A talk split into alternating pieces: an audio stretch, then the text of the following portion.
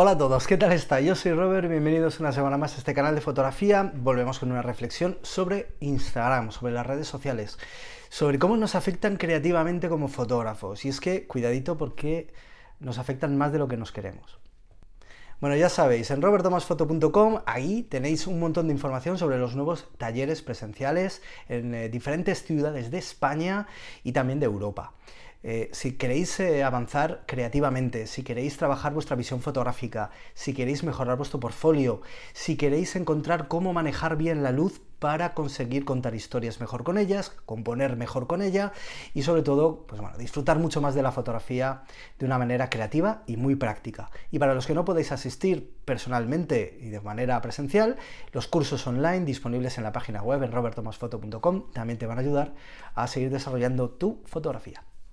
Pues nada, seguimos hablando de Instagram porque al final podríamos hablar de cualquier tipo de red social que nos vale lo mismo, los mismos argumentos. Instagram es un horror, las redes sociales son un horror, que tiene muchas partes buenas, está claro, son obvias las partes positivas que tiene Instagram, una gran exposición, es divertido, nos hace conocer a mucha gente, nos hace compartir eh, con otros fotógrafos diferentes eh, cosas, como, bueno, un montón de cosas buenas, pero tiene muchas cosas malas.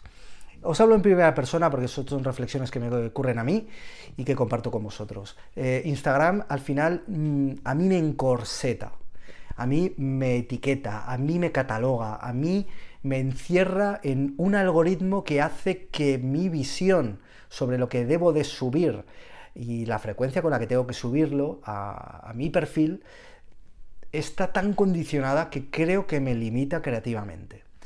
Eh, si seguís mi perfil de Instagram, arroba robertomasf, veréis que hay 20.000 seguidores más o menos en la cuenta. Que la temática de la cuenta son mis fotografías personales, que son fotografías de calle, fotografías urbanas, con las que, bueno, yo he decidido eh, construir esta cuenta de Instagram. Esto que, digamos, ¿qué transmite? Que yo no hago otro tipo de fotos. Esto me condiciona porque yo sí hago muchas más fotos de otros tipos que no son esta. Me condiciona también el hecho de, en sí de saber que si hay 20.000 personas esperando este tipo de fotos porque por algo me habrán seguido, que luego mm, es mentira, porque hay otras cosas que influyen, pues eh, están esperando ese tipo de fotografía. Porque es lógico, porque yo no sigo a nadie que hace mil millones de tipos distintos de fotografía. No, yo sigo a, gente concreta porque hacen un tipo de fotografía concreta, que es la que a mí me puede gustar, la que me puede inspirar, y no está continuamente cambiando de tema, se ciñe a un estilo, y a mí es lo que personalmente me inspira a seguirles. Y por eso hago yo también lo que hago ceñirme a un trabajo homogéneo en mi cuenta de Instagram. Pero claro, eso al final también hace que yo me limite y que piense casi muchas veces más en los 20.000 seguidores que tengo para ver si con esa fotografía puedo llegar más a ellos, porque el maldito algoritmo de Instagram hace que un 10% de esos 20.000 sean los únicos que ven esa foto porque el resto no lo ve. Es que es increíble que, porque yo por estadísticas lo puedo ver. Yo subo una fotografía y de esos 20.000 solo la vean 2.000 de los cuales ya pues les gustará más, les gustará menos, lo que sea. Pero es alucinante, 18.000 personas que me siguen nunca ven mis fotos. Entonces, claro, luchar contra este tipo de cosas es muy complicado. Y a mí que no me engañen ni me cuenten milongas, que estos vídeos, estos artículos de eh, lo que tienes que hacer para conseguir más visibilidad en Instagram, que me da igual, que no funciona ninguno, que sé encontrar el punto del algoritmo y a veces encuentro y otras veces no. No te digo que es magia, pero casi casi. en el sentido este, no es brujería, la tecnología es brujería. Pero sí que es verdad que creativamente yo me siento muchas veces cohibido de subir otro tipo de trabajo que pueden ser incluso mejor que el que yo puedo subir habitualmente en, en mi cuenta de Instagram por miedo, entre comillas, al maldito algoritmo.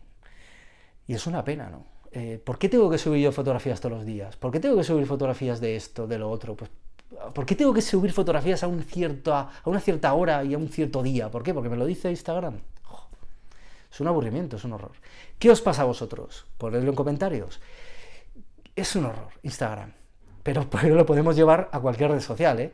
que al final en Twitter eh, también pasa, en Facebook también pasa, en 500 píxeles, en Flickr, en todas las redes sociales. Son redes sociales. Eh, tampoco hay que darle mucha más importancia, pero sí que es verdad que en el año 2019 en el que estamos influyen un montón.